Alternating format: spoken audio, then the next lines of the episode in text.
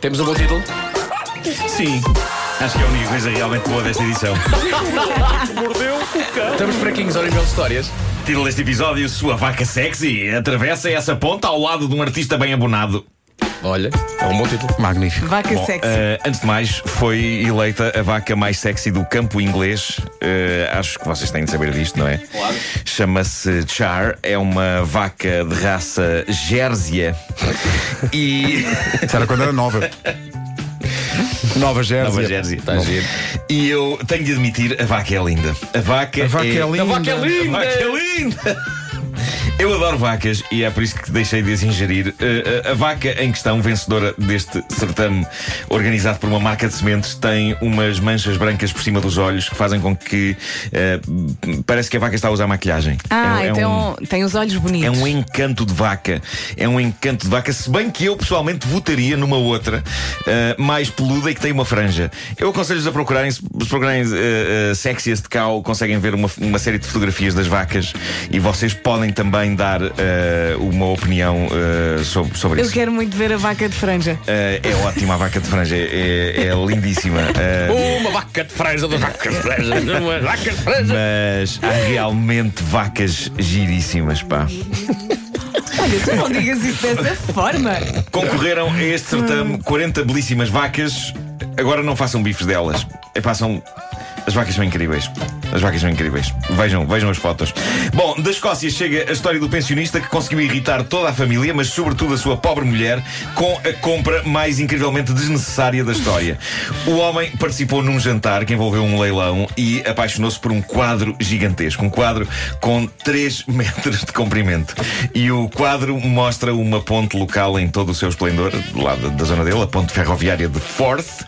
Quando o homem chegou a casa todo contente com a compra, na qual ele gastou um bom dinheiro e foi eh, todo lançado para meter aquilo numa das paredes da sala, tudo o que a mulher fez, depois de manifestar a sua fúria, foi abrir as cortinas da sala, porque a vista da janela deles é rigorosamente a mesma do quadro.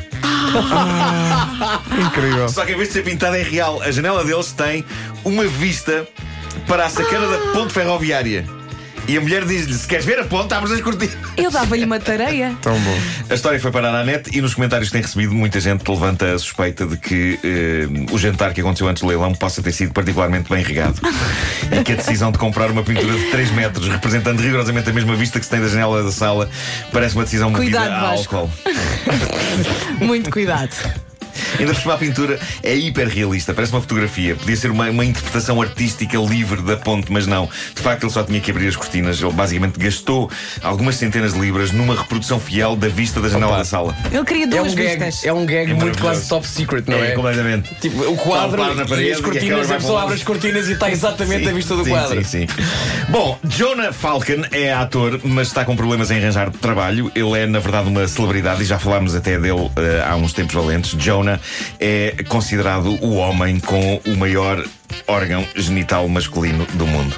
Tem 34 centímetros de comprimento. Mas está longe de ser feliz. Que não se pense que as pessoas são felizes só porque têm partes Vamos, vamos, agora, grandes. vamos tentar analisar sem, sem recurso à piada fácil. 34 A centímetros. Vera está neste, neste- a tentar Estou com os dois dedos esticados, é Sim. isto? 34 centímetros. Acho que um 34 bocadinho mais. centímetros é isso. Não deve ser por aí. É mais Mas, ou menos isto.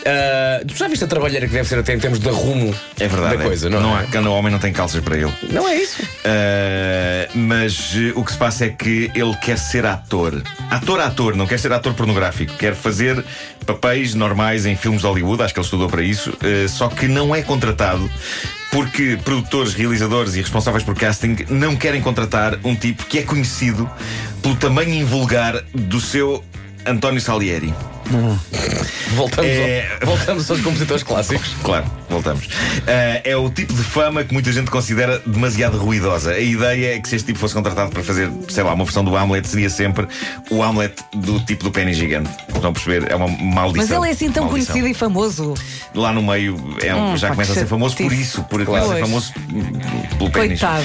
Ah, ele diz que provavelmente nada mais resta que não angariar dinheiro para ser ele próprio a produzir o seu próprio filme, onde, garante ele, haverá pelo menos uma cena em que está em nu frontal. Porque ele diz que sabe que é isso que as pessoas querem ver. É que ele também não faz grande coisa pois, para fugir dessa fama, não é? Pois. Quero libertar-me desta imagem e fazer filmes normais. Mas consegui dinheiro para fazer o meu, vou estar nu de frente. Numa recente entrevista, ele diz, atenção que isto é chocante, ele diz que já teve relações com nomeadas e até vencedoras de Oscars. Hum. Ele só garante é que nenhuma delas foi a Meryl Streep. Apoquenta-me que ele não tenha tido cuidado de excluir isto a Judy Dench. Coitado do senhor.